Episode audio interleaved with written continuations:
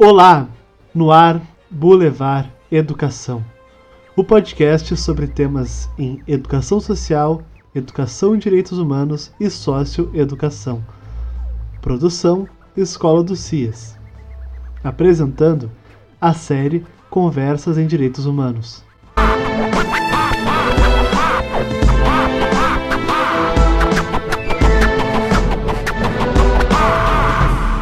Começando hoje com o pensamento de Hermann Hesse. A paz não é um estado primitivo paradisíaco, nem uma forma de convivência regulada pelo acordo. A paz é algo que não conhecemos, que apenas buscamos e imaginamos. A paz é um ideal. Boulevard Educação, com a série Conversas em Direitos Humanos. Hoje, em destaque, o direito à paz e à justiça. Começamos ouvindo as reflexões de Vinícius Lousada, que é doutor em educação pela URGS e professor do Instituto Federal de Educação, Ciência e Tecnologia do Rio Grande do Sul, no campus Alvorada, onde é coordenador da licenciatura em Pedagogia e colaborador do Núcleo de Cultura da Paz. E eu gostaria de começar a minha fala sobre o tema Direito à Paz e à Justiça, aproveitando que estamos no centenário do patrão da educação brasileira, o educador Paulo Freire, lembrar de um fragmento do seu discurso feito junto à Unesco quando recebeu o prêmio Unesco de Educação para a Paz, isso em 1 de setembro de 1986, em que o Freire vai dizer o seguinte: de anônimas gentes, sofridas gentes, exploradas gentes, aprendi sobretudo que a paz é fundamental, indispensável, mas que a paz implica lutar por ela. A paz se cria, se constrói na e pela superação de realidades sociais perversas. A paz se cria, se constrói na construção incessante da justiça social. Por isso, não creio em nenhum esforço chamado de educação para a paz, que, em lugar de desvelar o mundo das injustiças, o torna opaco e tenta miopizar as vítimas. Então, quando a gente, no meu caso, vou propor alguma reflexão aqui sobre educação e cultura de paz como um caminho possível para que desenvolvamos a possibilidade de atender o direito à paz e à justiça como um dos caminhos possíveis, eu preciso aqui lembrar Paulo Freire com esse excerto para dizer que não é possível pensar cultura de paz sem pensarmos em a superação das desigualdades que nós vivenciamos e que, em um estado de necropolítica como que nós experimentamos no nosso país, bem caracterizado no enfrentamento né, muito equivocado da crise sanitária em, em razão da pandemia que nós vivemos, me parece assim indispensável lembrar que nós precisamos pensar em uma educação para a paz que nos ajude a compreender os problemas que nós enfrentamos enquanto sociedade e que nos permita olhar criticamente essa realidade e mobilizar os sujeitos para outras possibilidades de convivência de manutenção da própria vida material e de um respeito profundo, naturalmente, aos direitos humanos mais fundamentais. E quando a gente fala em respeito, é claro que a gente está falando de garantia e manutenção dos mesmos. Mas parece que é fundamental pensarmos em educação para a paz a partir do olhar dessas pessoas que vivem à periferia, que vivem interditadas dos seus direitos, e que são as mais afetadas em situações caóticas como a que nós enfrentamos, com mais de 500 mil mortos em razão da pandemia, ou melhor, da forma com que vem se gerindo as questões frente à pandemia no nosso país. Muito bem. Queria lembrar também da importância quanto educador, a outros educadores que possam estar nos ouvindo de, e nos vendo, de lembrar da Carta da Terra, esse importante documento construído a muitas mãos, essa referência para pensarmos o nosso modo de ser e estar no mundo, né, que teve a sua publicação em Paris em março do ano 2000, mas que teve o desencadeamento inicial da sua proposição lá em 97, com a formação de uma comissão, depois de consulta pública e a sua consolidação em termos de esboços lá no Fórum Rio Mais 5. E na Carta da Terra, no seu preâmbulo, há um convite que diz assim: devemos nos juntar para gerar uma sociedade sustentável global fundada no respeito pela natureza, nos direitos humanos universais, na justiça econômica e numa cultura de paz. Ah, é um convite que, num recorte, pode até parecer ingênuo, simples, mas talvez no simples também nós possamos encontrar caminhos mais sábios para lidar com os desafios que no momento presente nós temos. Nós não podemos ignorar a emergência climática, nós não podemos ignorar as problemáticas que enfrentamos na crise ecológica. Nós precisamos retomar assim, uma conscientização sobre direitos humanos. Eu lembro, e esses encontros têm feito isso, eu lembro de uma das falas que eu assisti nessas rodas de conversa, do professor Paulo Carbonari, discutindo o problema de que a nossa sociedade, especialmente a, os setores conservadores da mesma, tem vendido uma compreensão equivocada que tem feito efeito sobre as pessoas nas redes sociais, no WhatsApp, a respeito dos direitos humanos. Ele se referia ao discurso dos direitos humanos para humanos direitos, ou direitos humanos para né, pessoas que seriam compreendidas por esses setores conservadores como criminosos marginais. Nós precisamos aproveitar as possibilidades que temos em nossas instituições de educação para que se estabeleça efetivamente uma educação em direitos humanos. Eu gostaria de compartilhar aqui que o Instituto Federal Rio Grande do Sul, no campus Alvorada, tem nos seus cursos de ensino médio né, integrados à formação profissionalizante, componentes curriculares de direitos humanos e mundo do trabalho durante toda a formação dos nossos alunos, justamente pensando no perfil dos seus egressos e numa formação cidadã e numa formação muito distante de qualquer pecha de doutrinação, mas que leve os indivíduos a compreender esses direitos, exercitá-los e, sobretudo, respeitá-los nas relações com os outros. E na Carta da Terra, há um item 16 que recomenda que nós promovamos uma cultura de tolerância, de não violência e de paz. Me parece atualíssimo, né? sobretudo quando uma certa truculência toma o espaço público e há uma negação de diferença, há uma promoção de cultura de ódio, né? o ódio como essa com esse desejo de aniquilar o diferente, de aniquilar a possibilidade do contraditório e promover violência com as justificativas mais absurdas, violência desde a linguagem até as ações que nós temos visto de Estado. E nesse sentido, me parece que nós precisamos pensar em estratégias, pensar em políticas, pensar em programas e ações que promova a cultura de paz. Mas a cultura de paz que não seja confundida com vestir branco e simplesmente né, desenvolver uma mobilização que fique apenas na sensibilidade das pessoas, mas a cultura de paz como algo presente a ser alimentado no nosso cotidiano.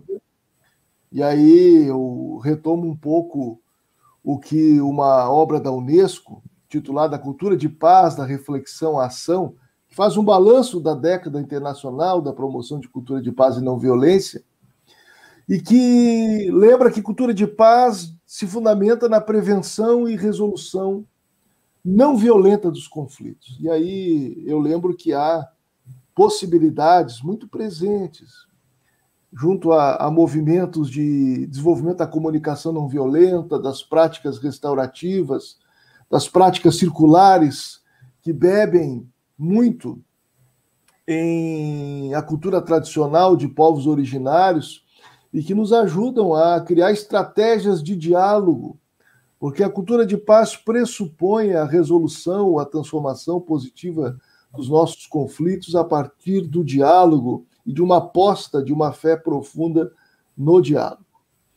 Cultura de paz também compreendida como respeito aos direitos humanos, como estratégia e ação de superação da exclusão, da pobreza, da degradação ambiental, né, que possa nos ajudar a pensar, inclusive, nos direitos da natureza e na libertação animal. Há quem diga que a paz começa no combate à fome, mas também considera a forma com que nós utilizamos dos animais não humanos de modo tão cruel na nossa cultura. E queria dizer, por fim, né, encerrando aqui o, o meu tempo de fala, lembrar que a LDB, com, em um dispositivo, no seu inciso 10, ela recomenda que as instituições de ensino estabeleçam ações destinadas a promover a cultura de paz das escolas. Nós falamos aqui naturalmente a partir de uma experiência ainda nascente, em consolidação, no núcleo de cultura de paz do nosso campus, que tem procurado propor o debate sobre a cultura de paz no espaço em que nós atuamos, dentro dos limites que nós temos. E aí fica um convite para que nós reflitamos assim sobre que caminhos nós podemos encontrar no âmbito da formação de professores, nas práticas estabelecidas na formação dos profissionais em nossas universidades, que promovam a cultura de paz, que promovam o diálogo, a resolução ou as práticas restaurativas diante dos conflitos. Por fim, eu queria trazer aqui um, um pequeno excerto do professor Carlos Rodrigues Brandão, antropólogo, educador, afeito e histórico nas práticas de educação popular ou nos movimentos de educação popular no nosso país, e que escreveu um livro, A Canção das Sete Cores, Educando para a Paz. E ali ele vai dizer algo que eu gostaria de deixar para reflexão e que naturalmente essa reflexão ela vai avançar muito a partir da fala dos demais colegas, dadas suas trajetórias e, e contribuições e reflexões já firmadas no contexto universitário. Diz o Brandão que só há guerra quando há medo. E nós vivemos aí o ódio promovendo o medo. Só há violência quando há temor. É preciso uma enorme coragem daquele que superou o mal, o temor, o medo, o pavor. Só aí pode haver paz. Só então há paz. Quem não teme, não odeia. Quem não odeia, pode viver a experiência da paz. Sejamos daqueles que não odeiam e que, enfrentando a cultura promovida pelos odientos, possamos preservar e garantir os direitos humanos e a convivência mais pacífica possível na sociedade brasileira a partir da esfera de atuação que nos encontramos. Na sequência, as considerações da professora Magali Mendes de Menezes, que é doutora em filosofia pela Pontifícia Universidade Católica do Rio Grande do Sul e professora da Faculdade de Educação da URGS, sócia fundadora da Associação Sul-Americana de Filosofia e Teologia Interculturais e do Centro de Estudos Brasileiros sobre Emanuel Levina. O tema é o direito à paz e à justiça. Então, acho que é um tema que traz uma complexidade para a gente poder fazer essa reflexão em pouco tempo, mas vou trazer alguns elementos que eu acho que são importantes para a gente poder, uh, ao menos, iniciar, né, seguindo um pouco, seguindo um pouco muito né, a linha do Vinícius e das questões que o Vinícius trouxe. É, e como uma afirmação e reafirmação política importante nesse momento que a gente está vivendo, de tantos ataques, né, de tantos ataques à dignidade eh, humana, a dignidade da natureza, a dignidade do planeta Terra, de Pachamama, eh, reafirmando tudo isso, eu também trago aqui para abrir né, a, a, conversa um pensamento de Paulo Freire, eh, que recentemente né, tivemos aí uh, o aniversário dos 100 anos de Paulo Freire, um pensador que não é à toa tem sido extremamente atacado nesse tempo né, presente, uh, porque o que ele fala né, uh, vai de encontro a essa política de guerra que se instaurou no Brasil, mas que também permeia aí uma política internacional. Né? É, Paulo Freire, num texto de 94, ele traz um elemento que eu quero colocá-lo como trazer aqui como inspiração para as questões que eu quero trabalhar aqui.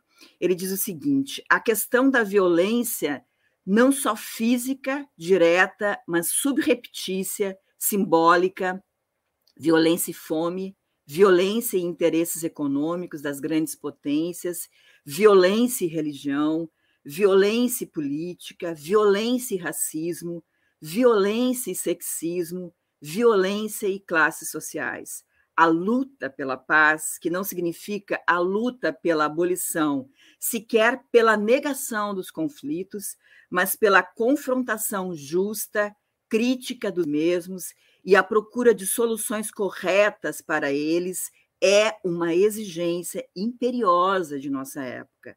A paz, porém, não precede a justiça. Por isso, a melhor maneira de lutar pela paz é fazer justiça. É, na sua obra Cartas a Cristina, Reflexões sobre a Minha Vida e a Minha Praxis. Com essa epígrafe, né, que para mim me inspira muito a pensar a indissociabilidade da reflexão e da ação de paz e justiça. Nessa epígrafe uh, que eu trago aqui, Paulo Freire, uh, quero destacar três pontos né, do pensamento de Paulo Freire. Primeira, uh, o primeiro ponto é essas várias formas que ele vai descrevendo e listando de violência. Vivemos um estado de guerra. Né? Acho que essa é a, a constatação que nós podemos uh, tirar desse tempo presente. Vivemos um estado de guerra. Há diversas formas de violência uh, que sofremos, mas uh, fundamentalmente aqueles mais vulnerabilizados nesse momento está aí estampada, né, para aqueles que querem ler de forma crítica esse tempo que a gente vive.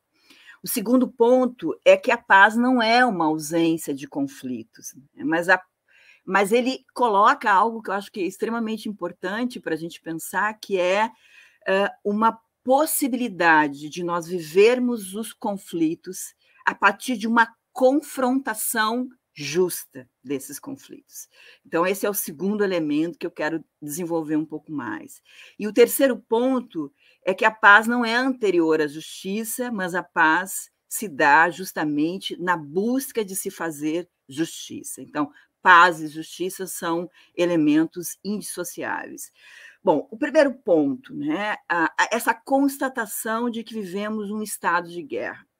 É, recentemente estava lendo o Atlas da Violência, que saiu né, agora em agosto, né, o, um, um, documento importantíssimo, mas feito com muita dificuldade, com muita pesquisa pelo IPEA, buscando os órgãos de informação, e a primeira constatação que a gente tem é que esses órgãos de informação que podem dar e fornecer elementos importantes para a gente poder estar medindo né, a violência no nosso país e, consequentemente, buscando políticas para dar conta desse estado de guerra, desse estado de violência, é, esses órgãos foram, estão sendo completamente desestruturados.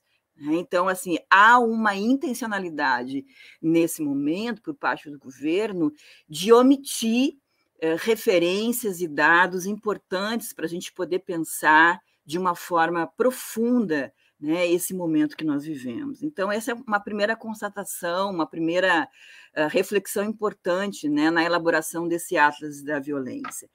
Contudo, alguns dados uh, são importantes que já aparecem aí, uh, e que mostram um, um aumento crescente da violência, principalmente, isso é um elemento interessante, porque esse Atlas da Violência é a primeira vez que traz dados sobre a população indígena no Brasil e sobre as pessoas com deficiência. Né? Então, são dados ali novos que são incorporados a essa leitura da violência em nosso país. E eu quero destacar aqui esse elemento, porque eu acho que a gente está num tempo aí que a discussão do marco temporal, né, a discussão da PL 490, que fere, que é uma política genocida, é uma política genocida aos povos indígenas do Brasil e que está aí sendo discutida, né?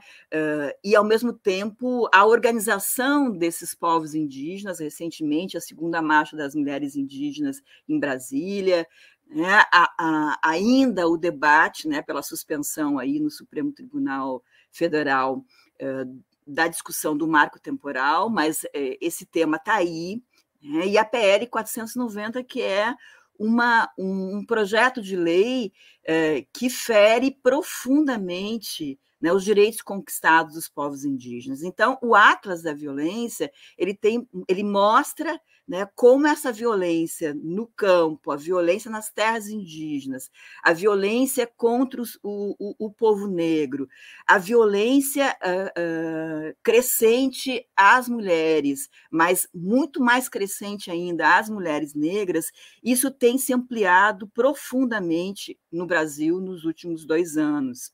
É, tanto que a gente constata, então, que nós vivemos pelo menos dois Brasis, né?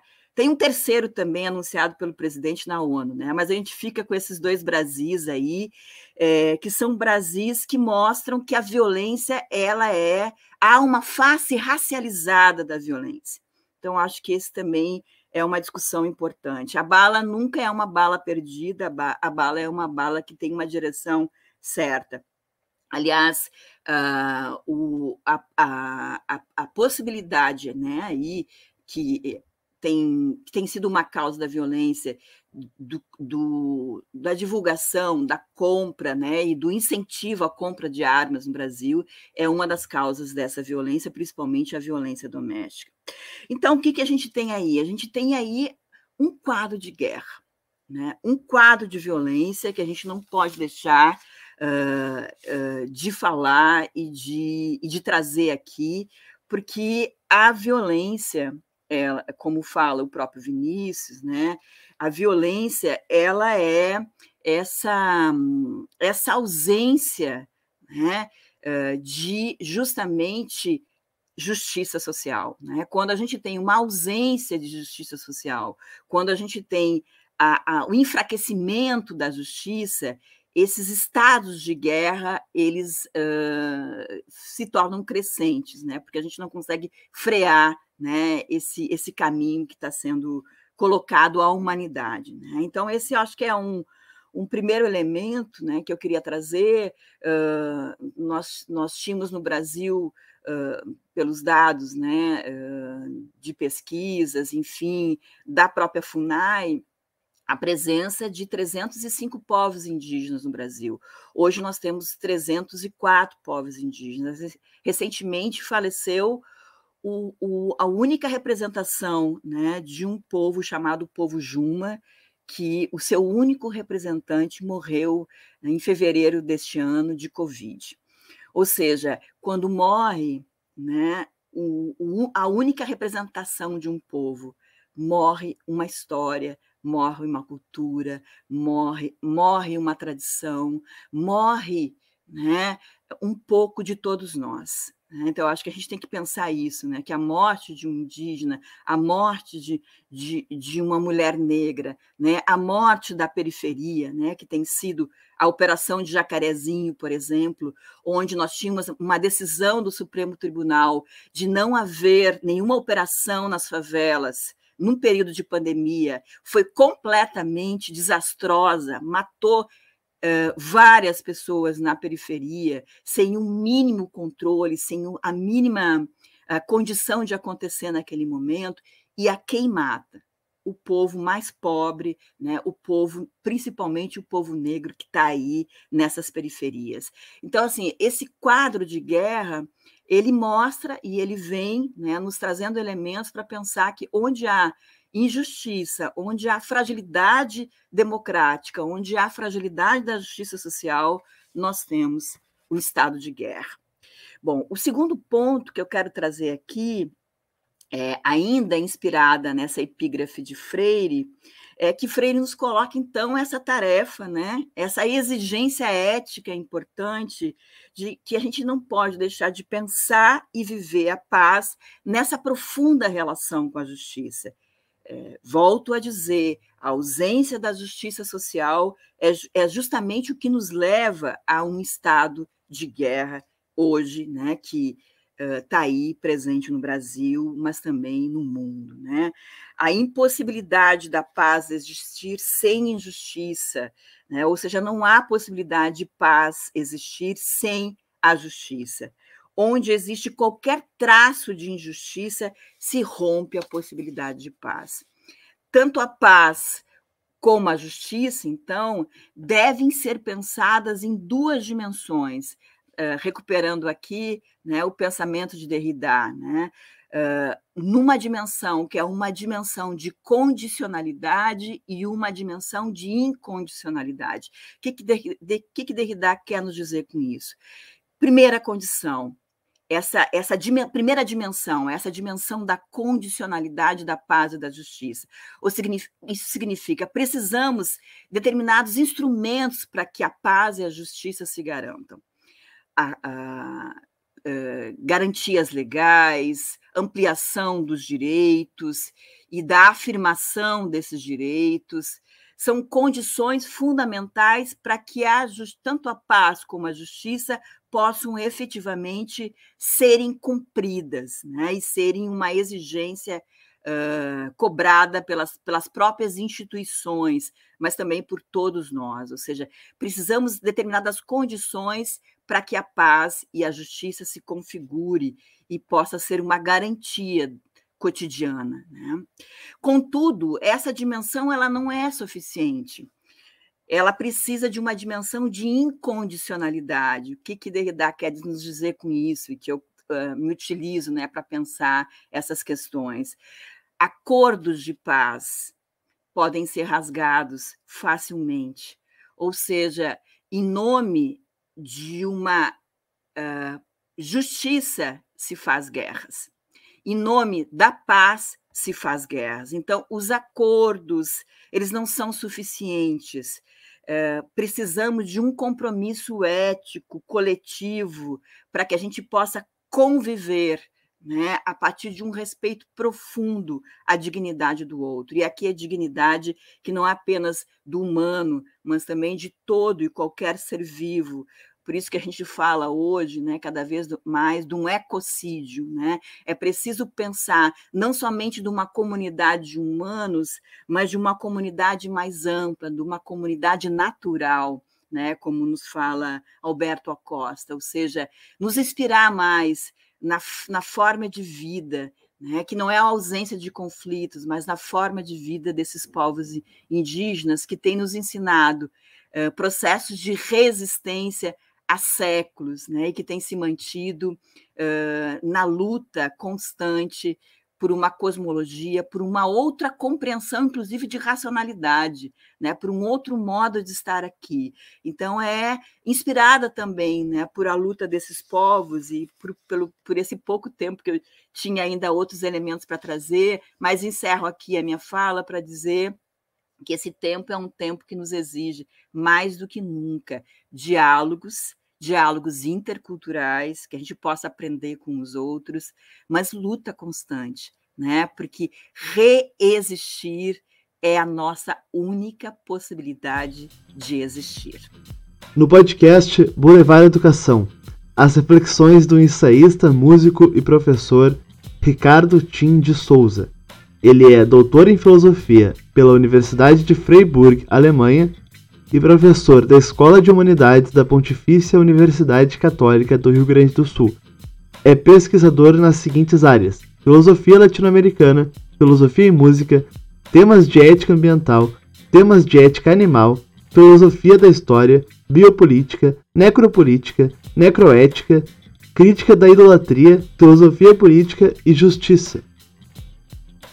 Vejam bem, eu é, acabei, eh, justamente como a professora citou, esse, esse livro aqui, né, que é o Crítica da Razão Idolátrica, né?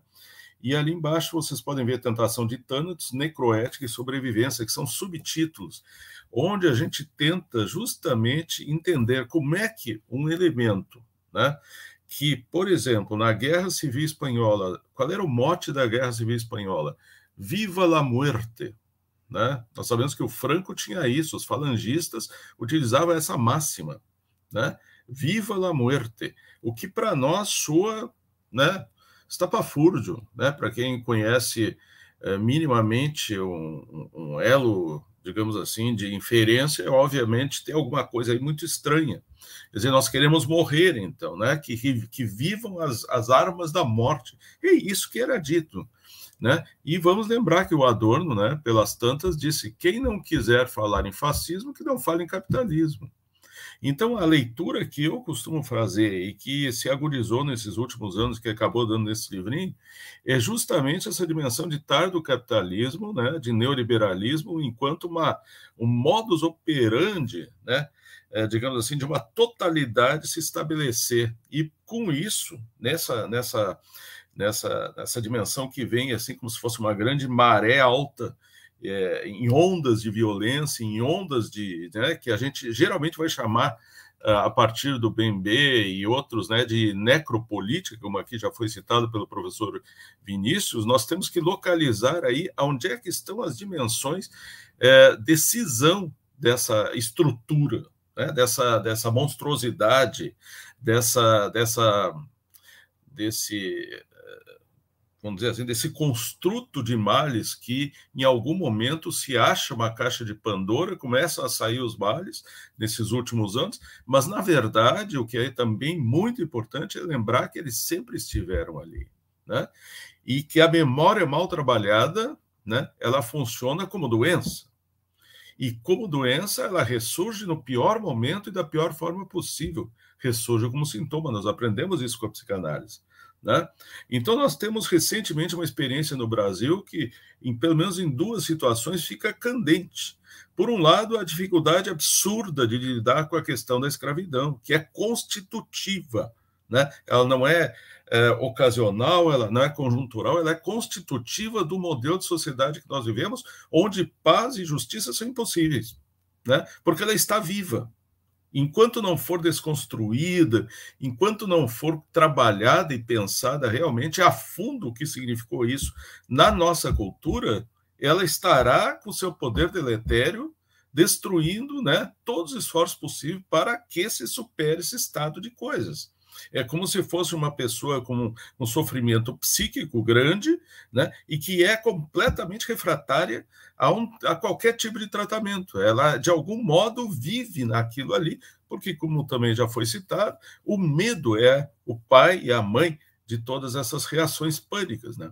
Um outro exemplo, muito próximo, muito trabalhado, é a questão da ditadura. Evidente, se a gente não consegue trabalhar aquilo ali, finge que resolveu o problema, e na verdade o problema está pulsante ainda, está irresolvido, está com nós cegos, né? Isso vai acontecer de que em algum momento né, nós teremos que lidar com as consequências desse fato, né? E não soubemos lidar. Né? não soubemos lidar na hora, no momento certo, como outros países souberam, não que eles sejam paraísos, né? não estou falando nada disso, mas, por exemplo, a justiça de transição na África do Sul, depois do apartheid, aqui na América Latina nós tivemos essas situações com eh, Argentina, com Chile, que segue até hoje, Uruguai segue até hoje, quer dizer, e nós sempre em arreglos, né, fingindo que as coisas não são o que são. Né? Esse é realmente muito duro, muito, muito chato, muito, muito ruim para nós, porque muitas vezes nos desenergiza nesse processo. Né? Nos des, é, é, é, desempodera daquilo que nós julgamos, não só julgamos, como realmente dispomos de um arsenal crítico. Compreende? Então, é, é, na minha visão, a filosofia, hoje, entendam, filosofia aqui não enquanto temática técnica, não enquanto uma forma específica de trabalho intelectual, mas enquanto uma posição no mundo, ela se transformou né, em denúncia da verdade, como eu gosto de dizer, e em pedagogia do despertar. Nós voltamos às cavernas platônicas e ancestrais. Né? Nós temos que sair novamente. Nós temos que ser aquela criança que diz: o rei está nu, na roupa nova do imperador, que eu acho que é uma fábula que todo, todo mundo conhece, né? Quer dizer, nós temos que ter essa, essa, essa energia primordial transformada, então, numa dimensão crítica. Então, em função disso que a gente trabalhou, né? Eu, vocês desculpem que a gente faz, mas faz parte, eu acho que é também de socializar, né? Aquilo que a gente faz, a gente tenta fazer uma crítica da razão, mas não de qualquer razão, da razão idolátrica. Por quê? Porque tem razões específicas que vão ser, é, que nos levaram a considerar que aí está uma das dimensões chave, um dos andaimes chave, essa dimensão idolátrica, mitológica, mitomaníaca, Vejam bem essa aproximação entre esses dois temas, né? Mitomania, essa, esse hábito de mentir compulsivamente, e a mitologia, não, a mitologia grega, com seus conhecimentos, a mitologia cotidiana, prosaica, recriada para obnubilar, vamos dizer assim, para tornar, criar nuvens de fumaça, tudo isso aí está ligado. Então é nisso que é isso que nós gostaríamos de atacar. E isso vem, segundo a minha, minha compreensão, a partir de um desequilíbrio entre as dimensões de Eros e Thanatos. Né? A gente pode achar na, na própria mitologia, agora da grande mitologia, mas ao longo da psicanálise. Está fazendo 100 anos que o Freud viu que depois da guerra, falar só sobre questões de uh, pulsões ou impulsos de sexuais, etc., para resolver as, as questões, não era suficiente, que a coisa era mais profunda. E aí, então, ele escreve aquele famoso texto, para além do princípio do prazer, não é? E ali diz: não, Eros e Thanos convivem em nós, porque, na verdade, o que, o que nós somos? Seres finitos que têm que equilibrar a sua finitude com o seu ir além da dimensão da finitude, ou seja, de Eros, né? em todas as suas expressões possíveis e imagináveis. Então, nós temos que fazer uma crítica do tanatismo, uma crítica da morte, da lógica da morte que nós vivemos, gente. Quer dizer, não é por acaso, Arminha, nada é por acaso nesse sentido. É viva la muerte. Há uma doença civilizatória que se transfere e que se sintomatiza nas pessoas. Há uma doença muito forte nas pessoas, nas relações, nas comunidades, nas sociedades, e nós vemos isso cada dia, cada notícia é, dessas que chegam, que é sempre um susto por dia, ou que é muito difícil de acreditar que chegou a esse ponto, é real, é simples. E seria espantoso se não fosse dessa forma. Então, esse caso aí da Prevent Senior, né? O que nós estamos lidando com isso aí, se não em lógica de morte, gente? Né? É isso que se trata, ligado justamente com a questão né, digamos assim, da voracidade pelo dinheiro, etc., que tem todo um outro aspecto para ser trabalhado. Daí nós chegamos à dimensão né, realmente que se notabilizou e tem se notabilizado e que a gente tem chamado de necropolítica. Mas a necropolítica é um grande projeto, uma grande dimensão, digamos assim, um grande conceito que se expressa na concretude do encontro ou da falta do encontro. Né? E aí vem, eu trago o Levinas, trago o Derrida também, né? Quer dizer, ele se dá, a necropolítica só pode se dar, só funciona, digamos assim, se houverem atos necroéticos acontecendo. Por isso que eu gosto de ir ainda além da necropolítica e chegar nas especificidades. Já foram citados aqui várias, né? Só a Magali citou Jacarezinho, citou os indígenas, citou. E assim a gente poderia ampliar esse campo analítico ao extremo. Porque, na verdade, é disso que se trata. Nós estamos vendo em todas as frentes um fenômeno que aparentemente é muito diferente do outro, etc., mas no fundo há uma mesma inspiração tanática. Por isso, criticar a dimensão idolátrica significa criticar as lógicas de morte nesse momento. Eu tomo aqui, por exemplo, Hinkel Lambert, né? Hinkelampt, esse grande autor, muito pouco conhecido, infelizmente, está vivo, com bastante idade, né? e nos deixou grandes, eh, já na década de 70, ele estava dizendo coisas que hoje são aceitas né, pelo Dardot e Laval, por exemplo, né, o psiquismo contaminado totalmente por uma lógica neoliberal, vamos dizer assim, etc., com todas as suas derivas. Né? Então, esse é o segundo momento, a necroética. Depois de analisarmos a tentação de Thanatos, temos que ver como isso se dá topicamente, em cada grupo, em cada situação. Né? A gente, seguida, é convidado a falar sobre as lutas, por exemplo, as lutas de, de unitárias, né? e isso é central, ver a especificidade, a diferença de cada luta em relação a cada outra. Isso é interessante, ver o que, que tem uma lógica de feminismo a ver com a, a, a, a, lógica do carnivorismo, por exemplo, já que falamos aqui na questão dos animais não humanos. Né? Como é que isso aí se liga? Vamos lembrar o Derrida de novo, né? aquele elemento do homem branco, macho, falocêntrico, carnivorista, capaz de sacrifício e tudo mais que simboliza né, o que muitos autores chamam de é, euro-estadunidense uh, modelo de universalidade ou de globalidade. E, a partir daí, o que fazemos? Entramos em, em depressão? Não, não, não, não, não. Nós estamos ainda aqui, né? Como dizia o Rosenzweig, nós, pós-cinza, ainda estamos aqui. Temos muito que fazer ainda. É justamente por isso que é importantíssimo pensar, por exemplo, no Didi Ullmann, quando ele fala na sobrevivência dos vagalumes é quando o tempo está bem escuro que os vagalumes são visíveis. Né? Eu não conheço ninguém, eu não vi pelo menos um vagalume ao meio-dia, né? quando as coisas parecem radiantes e luminosas. Né? É quando a escuridão se aprofunda, que aí aquelas pequenas, né, inominadas, é, até nem esperadas, né, inesperadas luzinhas aparecem com aquele brilho que multiplica a sua potência justamente pelo contraste com o momento escuro, né? e escuro aqui no sentido de trevoso, né? cavernoso que nós estamos vivendo. A sobrevivência dos vagalumes. Nós somos vagalumes, gente. É isso que nós temos que entender. Agora, vagalumes se juntam, né? porque eles estão numa dimensão erótica. Né, de aproximação uns dos outros, aquilo ali é um jogo sexual, aquela bioluminescência, é um jogo erótico, né? Então, isso deve, deve acontecer conosco também. Nós configuramos muitas ilhas críticas, muito ricas, né? muito sutis, muito uh, ilustradas a respeito de certa dinâmica de problemas, e muitas vezes temos uma enorme dificuldade de nos aproximarmos enquanto ilhas, né? enquanto ilhas, para configurarmos arquipélagos críticos. Vejam, e aqui o professor Vinícius citou a Carta da Terra, e ali aparece é, é, uma palavra que certamente o professor sabe né, tão bem quanto eu, e todos nós aqui sabemos tão bem como eu, uma palavra medonho, palavra tolerância. Por que, que é medonho?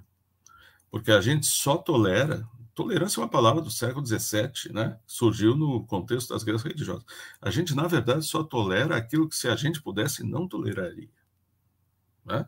Então, na verdade, é uma guerra de todos contra todos contida. Isso que aconteceu entre os calvinistas e os protestantes e os, os luteranos e os uh, huguenotes e os católicos na, na, Holanda do século XVII, XVIII, né? Mas hoje tolerância é uma palavra que vai em favor, em favor, né, da fragmentação dessas ilhas. Portanto, vamos, a minha proposta é substituamos essa palavra por hospitalidade. E aí está o Derrida de novo. A hospitalidade incondicional. Né? Porque essa hospitalidade vai nos ajudar primeiro a configurar o arquipélago. E uma vez configurado o arquipélago, pode ajudar pessoas infelizes e doentes que vivem explodindo, né, com seus mitos, com as suas decepções, com as suas os seus as suas uh, digamos uh, defesas medrosas, né, atacando. Muita dessa gente não precisava estar fazendo isso se não estivesse sofrendo tanto. Então isso vai nos ajudar a sofrer menos e vai nos ajudar a sobreviver mais. Estamos apresentando o podcast Boulevard Educação. Hoje apresentando conversas em direitos humanos, o direito à paz e à justiça. Quem fala a seguir é o historiador Jorge Barcelos, que é doutor em educação e coordenador de cursos da Escola do Legislativo Julieta Battistioli, da Câmara Municipal de Porto Alegre. Eu queria declarar inicialmente que a minha fala ela não representa a opinião da Câmara de Municipal de Porto Alegre, nem da Escola do Legislativo, é a minha, apenas a minha opinião e pesquisa como cidadão e estudioso. Bom, eu queria entrar neste debate fazer o texto, ah, a pergunta que me parece fundamental e que eu quero usar como tema, que, que é por que não há paz no governo Bolsonaro? Então, meu ponto de partida, que é o início, seria o seguinte: né? eu teria diversos pontos de partida para propor nesta roda de conversa o direito à paz e à justiça, a primeira seria a importância de retomar a reflexão da história da ideia de paz, desde a Revolução Francesa até os dias atuais, a partir do pensamento do historiador italiano Domenico Losurdo, que vocês devem conhecer. Ele tem uma obra bem importante que é O Mundo Sem Guerras, a ideia de paz, das promessas do passado, das tragédias do presente, que é uma referência obrigatória. Né? Ela passa pelas tragédias, passa pelos estudos de, uh, desse gênero e quer responder a três questões fundamentais. Podemos construir um mundo sem guerras, podemos confiar na não violência, democracia é garantia de paz. Isso seria uma abordagem, né, uma revisão literária. A segunda seria retomar, a partir do espaço em que eu trabalho, as iniciativas do Poder Legislativo em defesa da paz, o que seria feito por um levantamento sistemático das proposições e da minha própria ação educativa, que bem foi uh, referida uh, que, uh, nesse campo de educação para a cidadania. O tema da paz está presente nos meus projetos. Dentro desse campo, a primeira me parece interessante, mas é limitada. Eu dei uma pesquisa rápida, encontrei 106 projetos uh, de lei que instituem ações educativas em defesa da paz, e a minha iniciativa, minhas próprias iniciativas, que podem ser reproduzidas em outras instâncias, né, nesse meu projeto de educação para a cidadania, onde o tema da paz é abordado, ele é, na verdade, uma gota de água no oceano, né? Quer dizer, eu só trabalho praticamente com a minha equipe, que não passa de três funcionários, e a gente tem uh, como objetivo atender as escolas da cidade de Porto Alegre. Uh, então, em função da realidade escolar, é bastante difícil a gente ocupar um espaço. Então, eu escolho, uh, por essa razão, a minha terceira opção, provocada pela necessidade de vincular a experiência e as críticas que se fazem neste exato momento, exatamente como já foi retratado aqui, a a nossa crise de conjuntura política. Então, a pergunta que eu considero fundamental que é por que não apaz esse governo? E para ela eu proponho uma atualização do tema da paz, né? dentro do governo Bolsonaro, mas uma inspiração que eu quero colocar é diferente da tradicional das ciências humanas, da qual eu, professor Tim, todos somos herdeiros, de Losurdo também, porque eu entendo que nesse momento é preciso retomar as origens, não apenas do pensamento ocidental, mas também do pensamento oriental sobre a paz. E daí refletir comparativamente sobre o pensamento uh, nesse nosso contexto. A primeira parte dessa exposição ela se chama de Diogramas de Paz e Guerra na Cultura Chinesa. A escrita chinesa é uma parte importante da cultura da China, é uma das mais antigas línguas conhecidas, é uma das únicas ainda viva, é comparada às vezes até à pintura, ela é uma forma artística de expressar ideias e sentimentos, e claro, existe todo um movimento que vem dentro da cultura ocidental de aproximação à cultura oriental, especialmente a chinesa. Bom, na língua, na língua chinesa, cada ideograma é ao mesmo tempo um sinal, um símbolo, é um signo, que pode representar vários significados e conceitos. Eu estou usando como fonte né, dessa interpretação uma obra, é Ideogramas e a Cultura Chinesa, de Tai Hazuan né, da, que é uma obra assim bem grande, bem de referência, acho que é tiro dali informações importantes. Hanson uh, aponta o ideograma chinês denominado Han, ah, que é esse que eu mostrei, para representar a palavra paz. Ele foi concebido para representar a tranquilidade e a simplicidade. Ele é expresso pela soma de dois signos de poucos traços e sem nome. É uma, um signo, uma mulher, que é o signo que está na posição inferior, dentro de uma casa, que é o signo que está na posição superior. A imagem que a cultura chinesa construiu da paz é a da mulher dentro de uma casa, que, seja como esposa ou mãe, era símbolo de uma casa tranquila, de uma casa em paz. Na cultura oriental, a mulher é considerada uma figura frágil que precisa de proteção. Daí o signo de abrigo que realça a ideia de segurança e, por isso, de tranquilidade e paz. O ideograma está presente, por exemplo, na escrita do nome da famosa praça Tiananmen, a maior praça situada no centro do Beijing, em Pequim. Ela é um dos nomes dados aos grandes portões dos palácios imperiais, porque Tiananmen significa portão da paz celestial. Na China, as palavras que denominam logradores expressam os melhores lados da vida, a felicidade, a harmonia, a graça e a paz. Valores que agradavam a família imperial e a corte, ainda que distantes da vida do povo.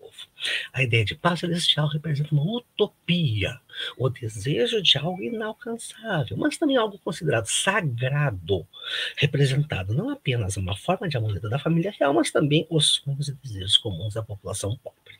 Em contraposição, o ideograma que representa a palavra guerra na língua chinesa é denominado Hong. Em contraposição, o ideograma que representa a guerra na língua chinesa é denominado Hong, origem similar no passado remoto, mas ele evoluiu e não é muito usado na língua coloquial, ao contrário do ideograma que representa a paz.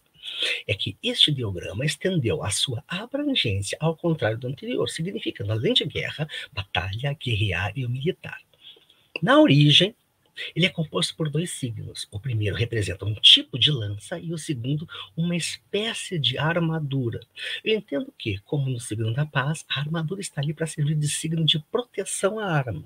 Noção que se perdeu ao longo do tempo ao ser substituído pelo ideograma Bing, que é um segundo ideograma uh, que uh, os chineses usam para representar a palavra guerra, que é composto por dois, duas imagens que representam duas mãos erguidas segurando um machado e que expressam diretamente o ato de atacar. E a segunda parte, que é, de, é intitulada O que confucionismo chinês ensina sobre o bolsonarismo brasileiro, ela está organizada assim.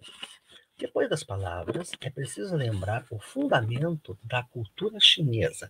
Aí eu vou trabalhar um texto do Fábio Nobre, que é da Universidade do Pará, que é, ele tem um texto chamado Confucionismo e a Construção da Paz, onde, segundo ele, é fundamental na tradição ampla do confucionismo, cujos temas são as formas de conquistar a paz, a ordem social, a harmonia em todos os níveis da sociedade. Então, ele, o elemento da, da conquista da paz, ele é uma das bases da, da, da filosofia, da religião oriental. Uh, reunindo então um conjunto de ensinamentos, o confucionismo reúne práticas, padrões sociais historicamente diversos que são de Confúcio, né, um professor erudito clássico e comentarista político, que viveu tempos turbulentos, onde a paz era um valor almejado. Para mim, não é possível falar em paz sem, sem, em algum momento, recuperar a contribuição da filosofia oriental, especificamente a chinesa. Segundo Nobre, ele argumentou que a política, as leis fortes e o poder militar acabariam por não servir conseguir estabelecer uma ordem social estável e harmoniosa e advertiu: lidere o povo por leis e regule-o por meio de penalidades, e o povo tentará se manter fora da prisão, mas não terá nenhum sentimento de vergonha. Lidere o povo pela virtude, restrinja-o com ritos, e o povo terá um sentimento de vergonha, e além disso, se tornará bom.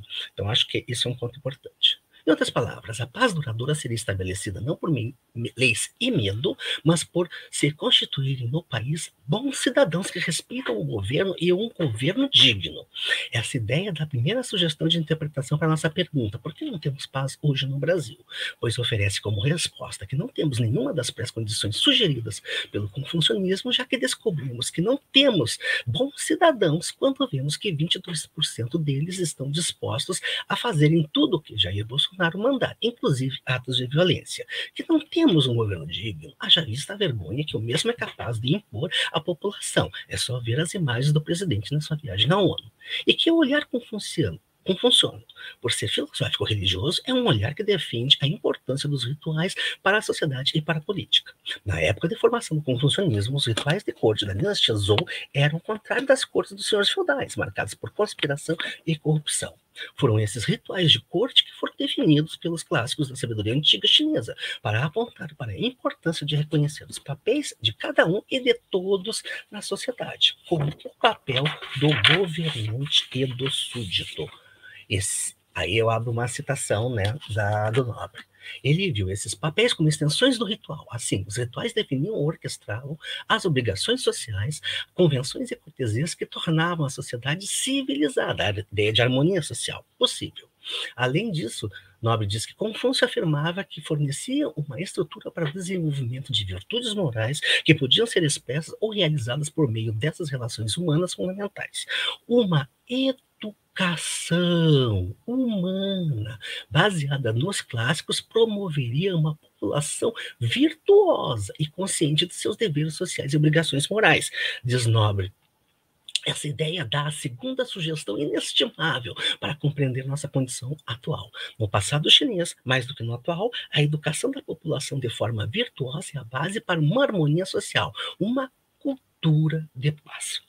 Nobre afirma que um dos quatro livros que fazem parte da educação confucionista, intitulado O Grande Aprendizado, argumento, o argumento central era o seguinte: então, essa é uma parte importante.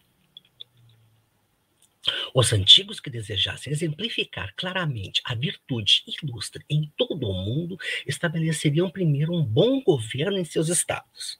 Desejando governar bem seus estados, eles primeiro regulariam suas famílias. Desejando regular suas famílias, eles primeiro cultivariam suas pessoas. Desejando cultivar as pessoas, primeiro retificariam suas mentes. Desejando retificar suas mentes, eles primeiro buscariam a sinceridade em seus pensamentos pensamentos. Desejando sinceridade em seus pensamentos, eles primeiro estenderiam seus conhecimentos. Aí eu grifo. A extensão do conhecimento reside na investigação das coisas, pois somente quando as coisas são investigadas, o conhecimento é estendido. E aí vem tudo de volta. Somente quando o conhecimento é estendido, os pensamentos são sinceros. Somente quando os pensamentos são sinceros, as mentes são retificadas. Somente quando as mentes são retificadas é que, é, é que, nossas, que as pessoas são cultivadas. Somente quando as pessoas são cultivadas é que as famílias são reguladas. Somente quando as famílias estão reguladas, os estados são bem governados. E aí?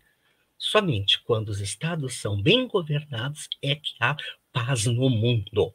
Então, essa passagem né, é, é absolutamente fantástica, porque ela vai de um ponto a outro, do, do, do amplo social até o, o, individual, de uma forma bastante abrangente, e coloca o conhecimento como base.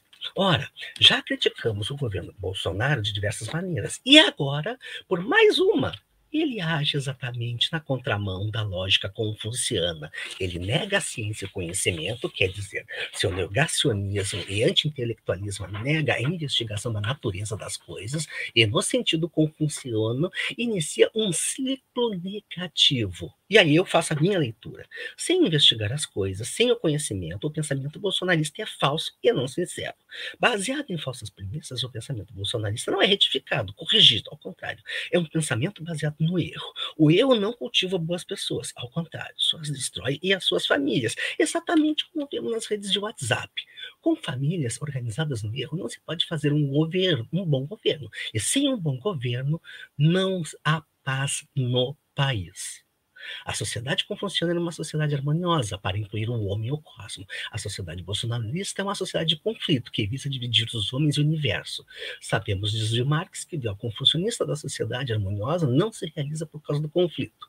A diferença é que, no sentido marxista, ainda há uma resolução.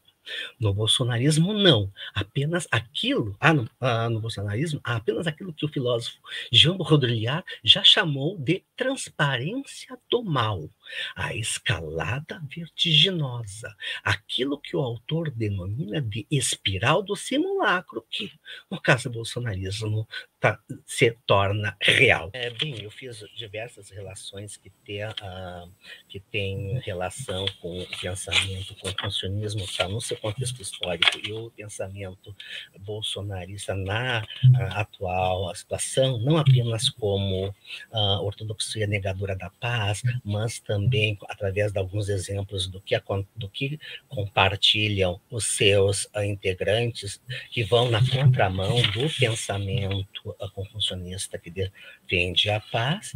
eu falo também uma coisa que, que me lembrou o professor Ricardo no argumento, né? Eu falo do bolsonarismo como motor da perversão individual, e aí, é claro, uso outros autores da, da psicanálise, da filosofia, para tentar uh, justificar isso nesse contexto. Falo principalmente nessa relação, da relação tanto uh, que já foi mencionada pela professora Magali também, da relação com a lei, quer dizer, o quanto é, se nós ficar, uh, enfim, o quanto se fica em, dependente de acordos institucionais, nem sempre se consegue sucesso na implementação da, da, da paz. E eu termino uh, com, nas últimas páginas retomando o pensamento do filósofo coreano Byung-Chul Han, uh, tanto nesse livro do Filosofia do Budismo Zen, eu não sei se já foi traduzido para o português, eu tenho a versão em espanhol, como uh, esse outro livro dele, do, do Byung-Chul uh, que eu tenho que acertar aqui, que é Loa a la Terra, que é uma coisa inacreditável. O Byung-Chul simplesmente parou três anos na vida dele e foi cuidado num jardim, né?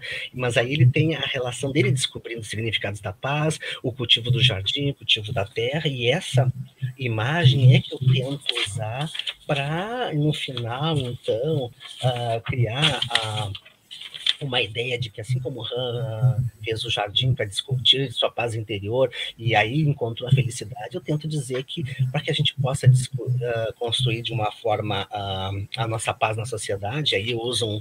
um, um, um tá difícil de mostrar, mas é um, um ideograma uh, chinês que representa a felicidade, e aí eu tento colocar uma, uma coisa que, bom, uh, quem, quem já trabalhou com Marina Chauí deve se recordar, uh, no final da contas, o, esse ideograma de felicidade, ao qual a paz é uma das expressões, ele se expressa também, significa, então, a paz significaria nesse contexto alegria, então, a, a resposta. Nesse sentido, a nossa resposta nessa pergunta inicial, por que não a paz governo Bolsonaro só pode ser respondida por um enfático, porque não há felicidade e alegria em suas ações. A seguir, as considerações de Sérgio Sardi, doutor em filosofia pela Unicamp, professor da Escola de Humanidades da Pontifícia Universidade Católica do Rio Grande do Sul, idealizador, coordenador e consultor das Olimpíadas de Filosofia do Rio Grande do Sul, Olimpíadas de Filosofia com Crianças e Olimpíadas Latino-Americanas de Filosofia. Paz e justiça, como disse a Magali, estão entrelaçados. Né? Estão entrelaçados de forma que a paz é uma dimensão da justiça. A justiça é uma dimensão da paz. E esse entrelaçamento, ele vai até as nossas entranhas. E essa palavra eu busco ali com o professor Ricardo vai até as nossas entranhas mais íntimas, né? Ele perpassa as nossas mentes, a nossa mente coletiva, inclusive. E, de princípio, seria interessante constatarmos, então, como o nosso cotidiano é imerso em violência. Nós estamos é, vivendo dia a dia em uma situação de não paz seja nos atos aparentemente mais triviais, né? no, no, consumismo desenfreado que nos leva a um sentimento de insatisfação constante e a uma dependência externa em relação à nossa felicidade, sem que esta felicidade possa ser construída de modo genuíno, autêntico, autônomo, independente, com uma originação independente. Nós não temos no nosso mundo a expectativa, a perspectiva de podermos ser felizes por nós mesmos em função da nossa própria existência, em função de uma gratidão possível por existirmos, em função da nossa convivência, em função de um sentido existencial mais amplo. O cotidiano é perpassado por um vazio, é perpassado por um certo niilismo civilizatório que as, nos assalta dia a dia na, no ritmo, na, na, forma como vivemos, ou melhor, não vivemos o tempo e a temporalidade, na forma como o individualismo se expressa como padrão de subjetividade de uma sociedade que vive, que sofre de um mal-estar, como diria Freud lá em 1930, um mal-estar da civilização que perpassa o dia a dia, cada minuto, perpassa as nossas mentes, que se localiza no âmbito de uma estrutura psíquica coletiva a qual devemos prestar muita atenção. Por quê? Compreendo que é neste âmbito que a política deve se fazer. Uma psicopolítica, diria Byung-Chul Han, embora num outro sentido, uma psicopolítica né, que agora pense a educação como uma dimensão da política e que pense a transformação de subjetividades na derivação de diferenciações como possibilidades do humano, como potencialidades do viver que se colocariam no, no nosso horizonte. O vazio existencial, o consumismo, o desejo de fama e de poder, a luta de todos contra todos numa competição permanente,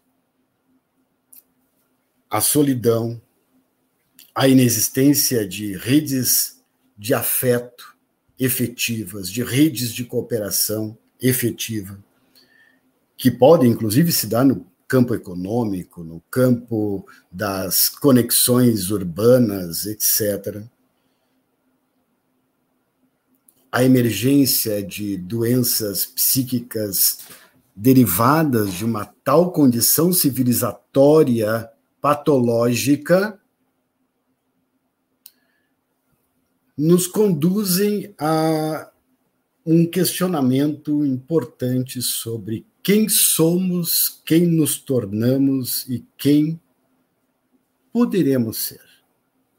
Trata-se de retomar, de é, reacender o sentido em que a humanidade permanece para além das nossas existências.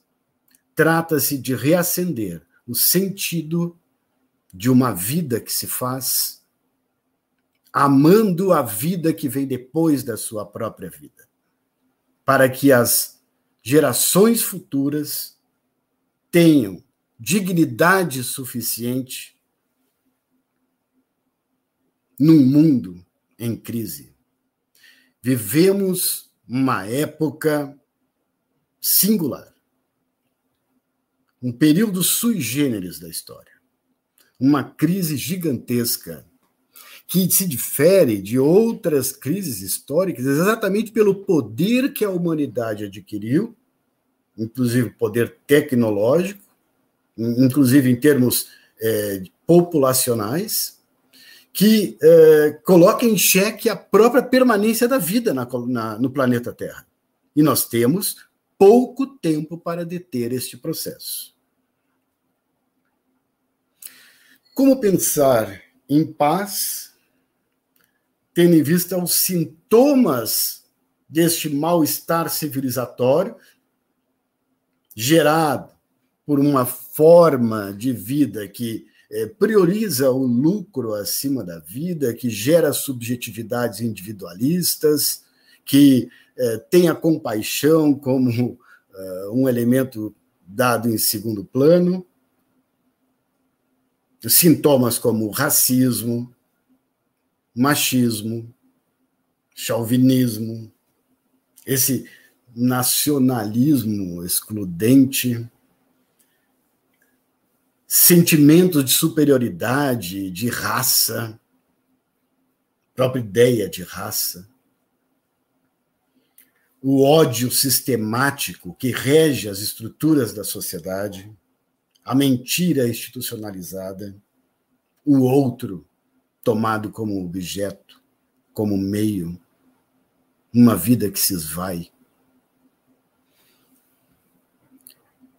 Pensar em paz é mais que pensar em uma declaração, é mais do que pensar em direitos assegurados na lei, embora tudo isso seja necessário.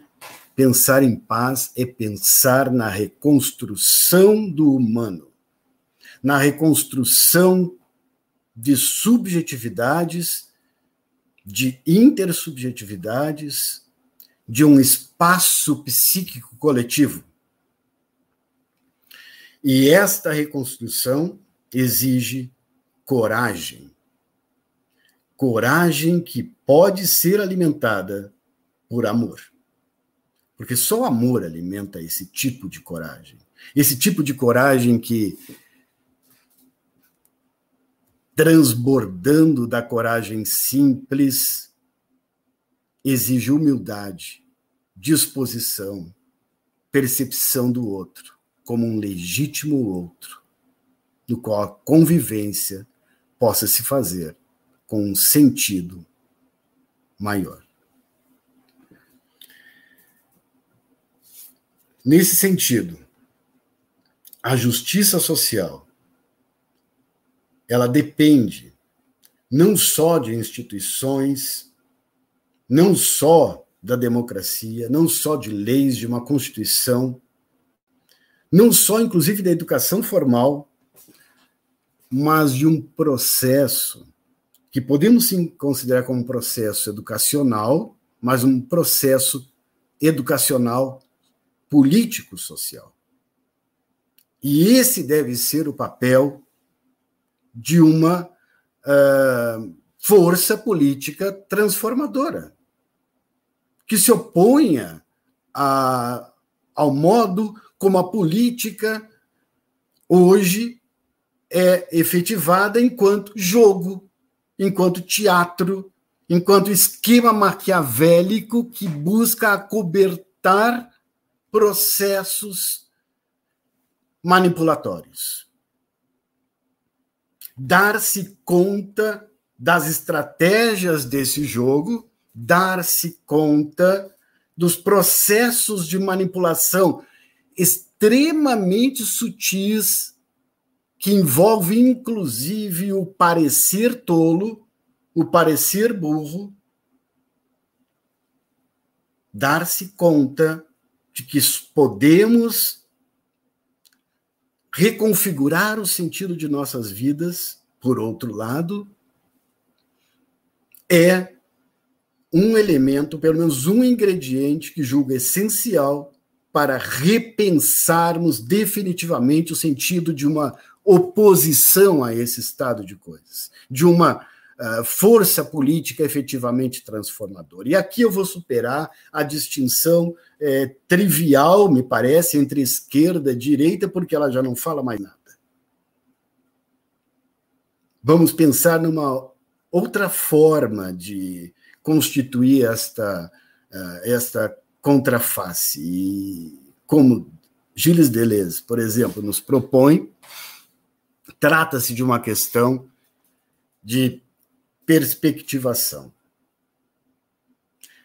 Trata-se de pensar o mundo superando esta forma de concebê-lo que começa no eu e que se estende ao redor e que mantém o eu como centro trata de pensar o eu agora, ao inverso, como inserido em algo maior.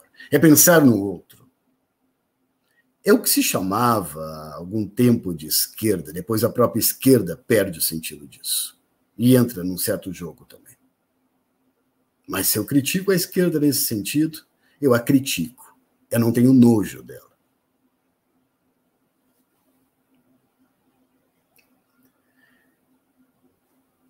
De algum modo, também aquilo que foi dito como politicamente correto entrou no jogo, sem perceber, de algum modo, quando, em relação àquilo que se opunha, em relação às suas lutas e às transformações muito justas que buscava em cada passo, opunha um ato de violência, o escracho.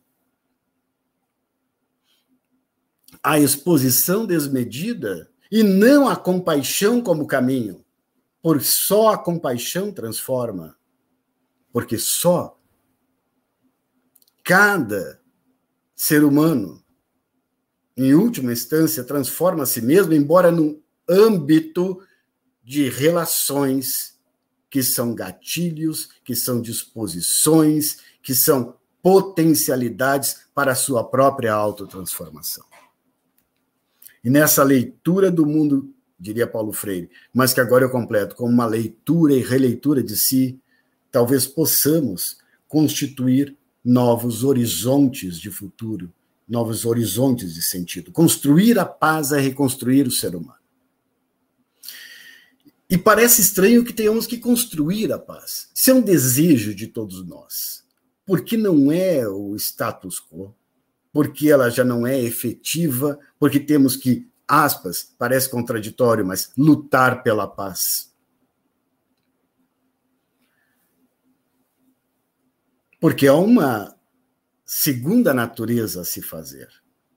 Porque há algo a criar, porque a paz não é simplesmente um dispositivo biológico, a paz não é simplesmente um dispositivo é, mecânico.